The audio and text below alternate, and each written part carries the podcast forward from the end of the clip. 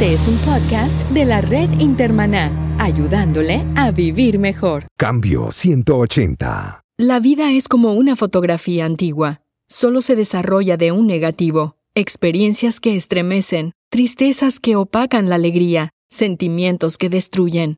Y la luz que lo cambia todo. Caminar entre luz y sombras, por Aradí Vega. Un libro que te ayudará a salir de ese túnel sin salida. Cambio 180. Hola, ¿qué tal? Aquí Melvin Rivera Velázquez con otra audición de Cambio 180. Hoy continuamos con el tema de la educación de los niños, la educación bíblica de los niños. Hace unos meses tuvimos en el programa a Loida Ortiz, presidenta de Bestseller Media y cofundadora de Publicaciones Acento, una empresa que se dedica a publicar Biblias para niños y jóvenes. Loida trabajó con las Sociedades Bíblicas Unidas como directora de publicaciones por varias décadas y está en este nuevo proyecto ayudando a la iglesia para que los niños y los jóvenes lean la palabra de Dios. El programa que grabamos con Loida hace unos meses tuvo tal aceptación que mucha gente nos pidió que por favor continuáramos explorando el tema la educación cristiana de los niños. Y Loida aceptó. Así que bienvenida, Loida, a Cambio 180. Muchísimas gracias. Para mí es un privilegio estar una vez más compartiendo con tu audiencia, que es una audiencia muy leal y que te sigue semana a semana en lo que vas eh, publicando. Y me siento muy honrada de una vez más participar en este programa. Loida, ¿cuáles son los desafíos que tiene la iglesia con los niños? La iglesia se está enfrentando a muchos desafíos actualmente. Podemos comenzar a mencionar que en este tiempo el adulto no tiene el monopolio de la información. En generaciones anteriores, los niños solamente dependían de la información que un adulto le, le proveía.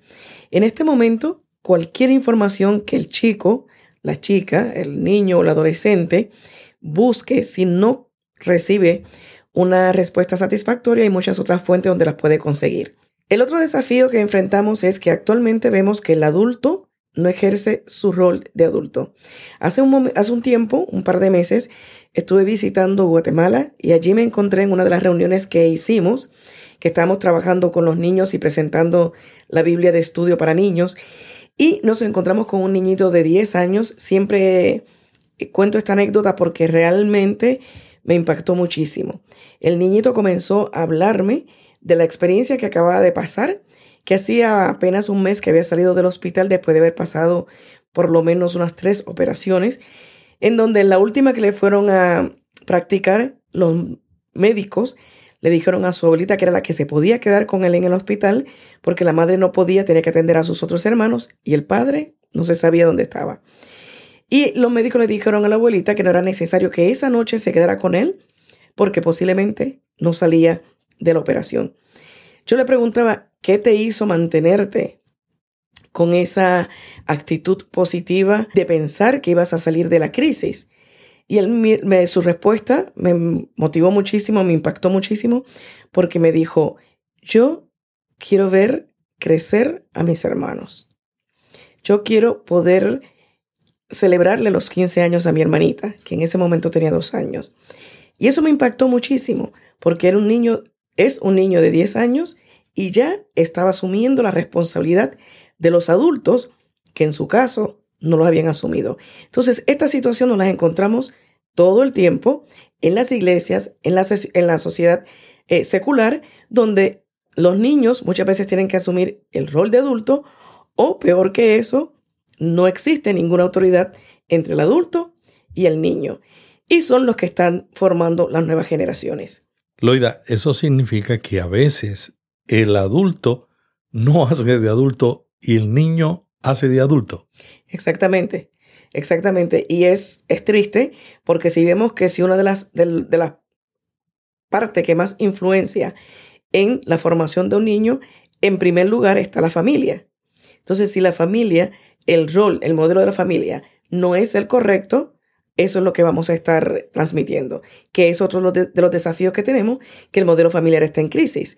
Vemos diferentes tipos de modelos de familia, madres solteras, eh, niñas criando niños, eh, muchísimos modelos que no son, digamos, no se presta o, o al contrario, o se presta demasiado para tener ciertas corrientes que influyen en la formación del niño y en la solidez, particularmente cuando estamos hablando de la parte cristiana. No significa que una madre soltera no puede impartir una enseñanza concreta, sino que se le hace mucho más difícil ejercer ese rol. También tenemos que los parámetros de la sociedad han cambiado drásticamente y es por eso que yo recomiendo que cuando comencemos a hacer la enseñanza cristiana con nuestros niños y niñas, lo hagamos con la Biblia en una mano y el periódico en la otra. ¿Por qué? Porque tampoco podemos aislarlo de todas las cosas que están pasando. Tienen que tener conocimiento de todo lo que hay en su alrededor, de todo su entorno y ofrecerle respuestas y bases sólidas basadas en las escrituras para poder tener unos eh, adultos cristianos sólidos. Yo estuve leyendo esta semana un artículo en Christianity Today donde el autor dedicó el artículo a hablar sobre la violencia en la Biblia y él lo introdujo de la siguiente manera. Estaba en el carro con mi esposa y mi niño y cuando empezamos a hablar de los acontecimientos en Francia y la violencia de ISIS, el hijo me dijo, es como las historias que aparecen en tu libro. Mm.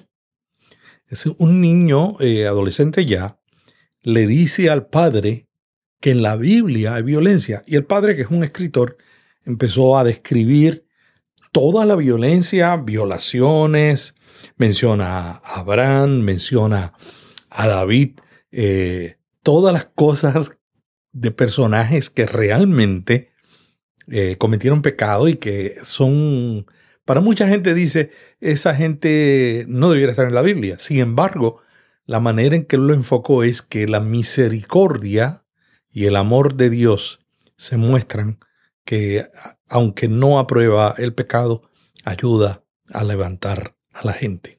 Sí, eso es lo que dice que son personas normales, naturales como tú y como yo, que tenemos defectos, tenemos virtudes y que el Señor se glorifica y algo vio en esas personas como algo ve en cada uno de nosotros que nos puede utilizar para su plan divino de poder llevar la palabra y extenderla a muchos otros. Pero a mí lo que me llama la atención es las preguntas inteligentes que hacen los niños. En mi época yo no haría una pregunta esa a mi papá, decirle, es como las historias de tu libro. Ahí mismo me sonaban, como decía en Puerto Rico. exactamente, exactamente. Y a eso es lo que nos hemos referido en, en programas anteriores, de que necesitamos explicarles adecuadamente este tipo de cosas que encontramos en la Biblia. Que bueno, eh, aprovecho para decirte que en la Biblia explicada, la Biblia de estudio para niños, precisamente en la sección que se llama No entiendo, se explican muchos de esos episodios que así a simple vista son difíciles en una primera lectura de entender para un adulto y un niño lo va a cuestionar.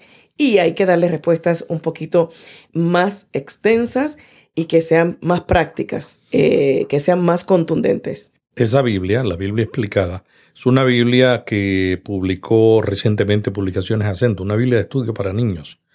Loida, hablemos de los nativos digitales. ¿Por qué la iglesia tiene que entender a este segmento nuevo de la población? Siempre recuerdo una presentación tuya donde hay una foto muy buena cuando se habla de este tema de la tecnología y las nuevas generaciones, donde colocas a unos abuelitos, por así decirlo, aunque los abuelitos de ahora son muy modernos y muy jóvenes, con un papel, con un periódico en la mano donde están las, las, tiras cómicas, viendo lo que, o representando lo que fue su niñez, ¿no? La niñez de, de ese adulto, de ese abuelo. Y luego tienes otra foto de un bebé con audífonos y un iPhone o iPod en, en ese momento eh, escuchando ya música o lo que sea. Entonces, lo primero que tenemos que reconocer es que nuestra niñez, bueno, la mía es más cercana, la niñez de algunos de los adultos no es la misma a la que se enfrenta la, niñez de hoy. No se tienen los mismos elementos, no se tienen las mismas influencias, no se tiene el mismo bombardeo de información, de películas, de tiras cómicas. O sea, es algo completamente diferente y eso hay que comenzar a entenderlo para poder derribar las barreras generacionales, que en muchas ocasiones es lo que crea el conflicto para entenderse y comunicarse entre unos y otros. Y a veces la iglesia es inmigrante digital con grandes dificultades porque el liderazgo de la iglesia a veces es de 50 años en adelante, algunas iglesias. Entonces, ¿qué sucede cuando el liderazgo es de la otra generación, de la generación de la televisión, la radio, y se encuentra con una generación nativa digital que nació con el celular en la mano, a veces hay dificultades. ¿Qué dificultades tú ves y cómo se pueden superar? No hay nada malo en ser inmigrante digital. El problema es que no lleguemos a migrar. Ahí es donde yo veo el, problema.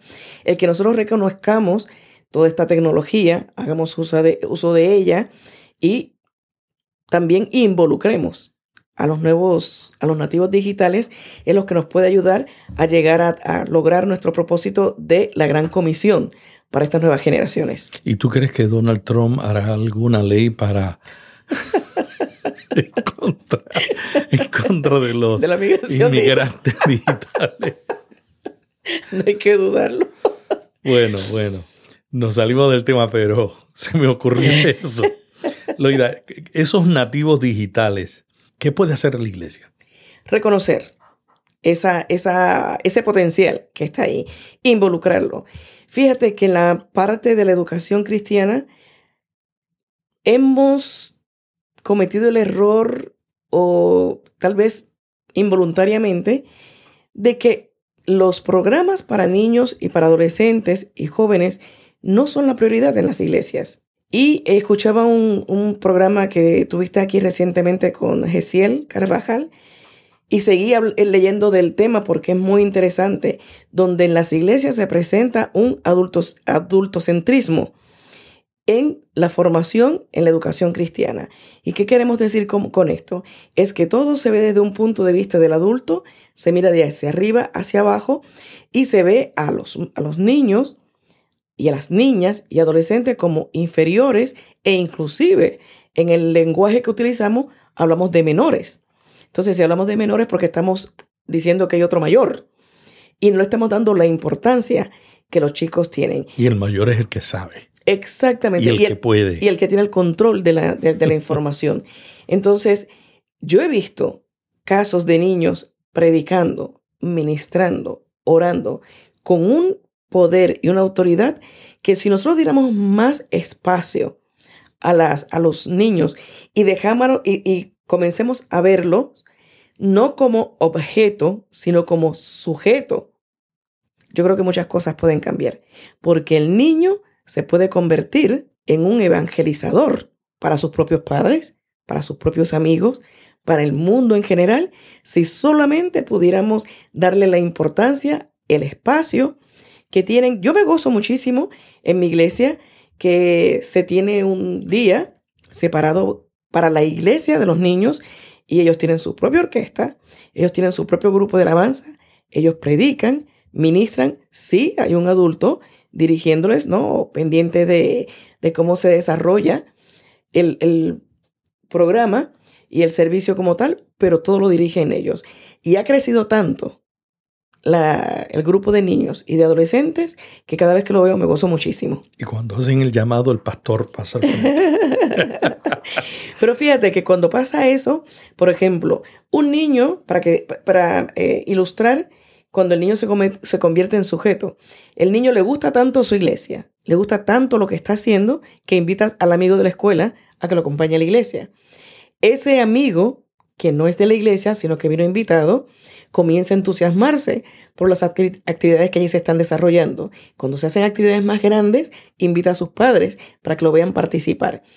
¿Cuántos matrimonios, cuántas familias han llegado a pertenecer a la iglesia por la invitación de un niño que le gusta tanto lo que está haciendo en su iglesia que invitó a su amigo y su amigo a su vez invitó a sus padres y a otros vecinos. Entonces se convierte en un evangelizador, que es lo que nosotros quisiéramos ver, es lo que la generación que quisiéramos eh, eh, desarrollar. Hablemos de los mitos, Loida. ¿Cuáles son los mitos sobre los hábitos de lectura de los niños? Lo primero que dicen es, los niños, los jóvenes, los adolescentes no leen. Nada que sea este, impreso lo van a leer. Y no es correcto. Se sabe que actualmente los niños y jóvenes están leyendo más que los adultos y más que generaciones anteriores. Lo hacen de diferentes maneras. Algunos, pues obviamente, en los nuevos dispositivos, los, celulares, en las computadoras, pero hay una buena cantidad de niños que les gusta leer todavía el libro impreso. Inclusive hay estudios que dicen que esto los, los millennials y las nuevas generaciones, que no son, hablando de los no cristianos, que sienten que la Biblia a lo mejor ya no es tan relevante, pero si van a leer la Biblia, lo hacen en formato impreso. Así que el mito de que no leen, ya tenemos que irlo descartando. Hay otro mito que dicen que tiene el formato tiene que ser diferente, que para que sea relevante para, para los jóvenes es necesario que tenga imágenes, colores, que sea divertido, pero muchas de las lecturas que realizan esta, estas generaciones no tienen esos elementos. Vemos los mensajes de texto, que es uno de los medios de comunicación más populares entre, entre estos chicos. Así que no es tan cierto, sí, gusta y llama la atención cuando hay algo divertido, pero la mayor parte de la comunicación que están teniendo actualmente no tienen precisamente todo este montón de colores o todo este montón de formatos y cosas que nosotros mismos nos creamos y que no necesariamente eh, ellos lo tienen de esa manera. ¿No será que cuando algo se convierte en común, el niño tiende a rechazarlo y se va buscando la curiosidad. otro medio, ¿no? Es cierto, puede es ser. como los muchachos, los muchachos, mis nietos no envían email. Si yo me quiero comunicar por mis nietos, yo tengo que ir a Instagram y seguirlo, y yo lo sigo. Y ahí he conocido mucho de ellos. Exacto. Y, en, en, los chats, en, los mensajes. Bueno, yo creo que niños no, porque debe tener cierta edad para, abrir su, cuenta. Pero los chicos que ya están usando Facebook o las redes sociales, mantienen su cuenta de, de Facebook, pero muy selectivamente, ¿no? Porque saben que sus padres, sus abuelos, en el caso de los cristianos, el pastor, el maestro de, clases bíblicas o el maestro de la escuela están ahí, así que no publican todo lo que les gusta publicar y compartir y usan más lo que es los mensajes de texto, el WhatsApp, el Instagram y esta otra aplicación que te dura la publicación. Unos duran 24 horas, otros duran tan pronto la ves, la persona a quien, a quien, a quien lo has compartido desaparece. Así que se está usando mucho ese tipo de aplicaciones y no tanto el Facebook para este grupo, esta generación nueva. Es decir, están leyendo. ¿Y por qué no leen la Biblia? Están leyendo. ¿Por qué no leen la Biblia? Y, antes de pasar a, ese tema, quería mencionarte un poquito más en cuanto a esos mitos de que la gente dice, no, es que ya no leen. Para ejemplo, basta un, un botón de, ¿conoces la serie de Harry Potter? De esa serie se vendieron más de 400 millones de ejemplares en más de 67 idiomas. O sea, sí leen y hacían unas filas increíbles cada vez que iba a salir un nuevo volumen. A mí me encantaría ver a, los, a esta nueva generación hacer fila para comprar una Biblia que les va a durar para el resto de la vida. Lo que pasa, yo creo, es que han crecido bombardeados por situaciones difíciles por eh, testimonios no muy agradables de las personas que dicen ser líderes, de ser seguidores de Jesús, pero que su acción no va de la mano con lo que predican. Yo creo que la necesidad existe y lo que a estos jóvenes les motiva a leer la Biblia es cuando ven una vida cambiada, una vida transformada. Yo creo que tenemos que mm, cambiar un poco la metodología que se está utilizando en las iglesias para tratar eh, con los jóvenes y con los niños, porque a veces los tratamos demasiado infantiloides cuando tienen realmente una capacidad extraordinaria para asimilar cosas nuevas, que eso es otro de los mitos que tenemos que romper, que dicen son muy pequeños para darle tanta información. Imagínate, tienen mucha más información de la que nosotros manejábamos e inclusive posiblemente de las que todavía manejamos actualmente. Así que tenemos que ir rompiendo todos esos mitos y comenzar a desarrollar lo que se conoce y que se está hablando mucho de esto últimamente, de una misión desde la niñez. ¿Qué es una misión desde la niñez? De las pocas veces que se hace mención de Jesús siendo niño, se habla de este pasaje que es muy conocido. Mientras tanto, Jesús seguía creciendo en sabiduría y en estatura. Dios y toda la gente del pueblo estaban muy contentos con él y lo querían mucho. Vemos a lo largo de toda la, la Biblia la importancia, y particularmente en el Nuevo Testamento, que se le da a los niños. Vamos a remitirnos a Isaías, Isaías 11, versículo 6, dice, cuando llegue ese día, el lobo y el cordero se llevarán bien, el tigre y el cabrito descansarán juntos, el ternero y el león crecerán uno junto al otro y se dejarán guiar por un niño pequeño. Estoy leyendo, por supuesto, de la telea. Los niños crecen integralmente, física, emocional, social, espiritual e intelectualmente. Entonces, si tomamos todo esto en, consideración, la iglesia debe ejercer su labor evangelizadora y discipular desde diferentes ámbitos. Deben ser considerados, recalco una vez más, como agentes de transformación. La iglesia se debe atrever a cambiar este paradigma, este, esto que nos ha estado rigiendo hasta ahora, de que la iglesia o la educación cristiana es para entretener o para calmar al niño. No. Ahora el niño mismo puede ser un evangelizador, nos puede llevar a otro, a otro nivel. ¿Qué debemos hacer? La niñez y los adolescentes tengan un lugar de mayor importancia en la iglesia. También que exista un mayor protagonismo en las diferentes áreas de la iglesia, en los diferentes ministerios.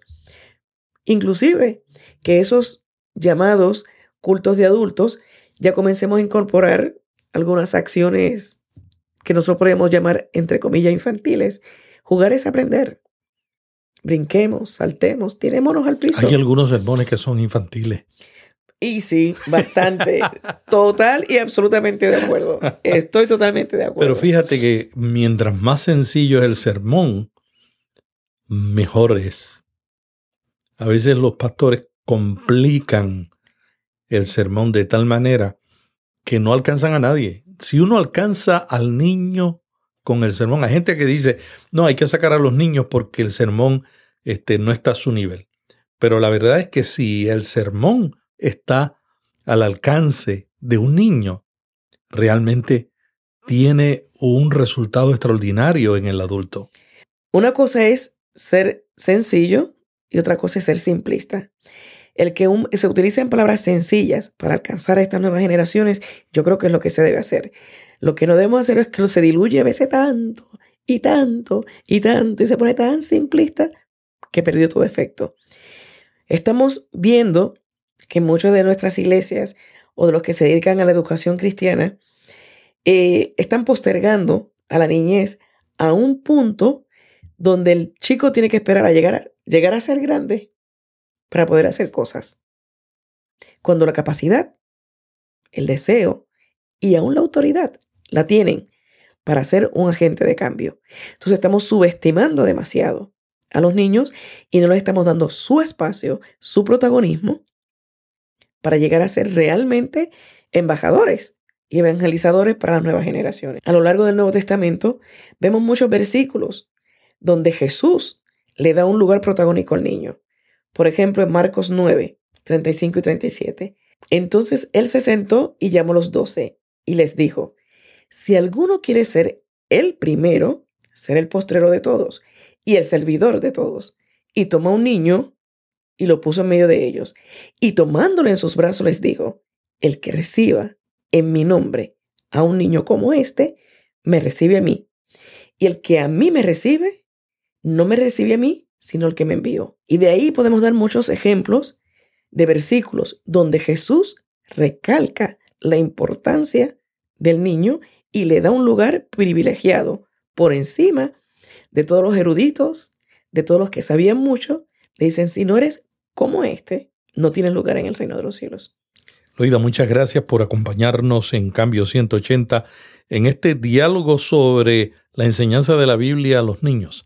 ¿Algo final que quieras añadir? Hoy los niños ya no son pasivos receptores del Evangelio, sino que se han convertido en serios cuestionadores de una religión donde verbalización y acción no se dan la mano. Es nuestra responsabilidad como adultos, como educadores, como líderes, ser ejemplos, porque precisamente eso es lo que hace que un chico, una chica, un adolescente de esta nueva generación voltee su mirada a Dios y a su palabra. Muchas gracias a Loida Ortiz, presidenta de Bestseller Media y cofundadora de Publicaciones Acento, una editorial que se dedica a publicar libros y Biblias para niños y adolescentes. Hasta la semana que viene, cuando estaremos nuevamente en Cambio 180, explorando un tema provocativo para pastores y líderes. Hasta aquí Cambio 180. Cada semana, Melvin Rivera Velázquez dialoga con destacados invitados sobre temas de interés para pastores y líderes. Cambio 180 le ayuda a mantenerse relevante en un mundo cambiante. Si este podcast le gustó, vaya a iTunes y suscríbase para recibirlo automáticamente lo publiquemos. También déjenos ahí una valorización y comentario. Para más artículos sobre estos temas, visite cambio180.com. Cambio 180. ¿Cómo mantenerse relevante en un mundo diferente?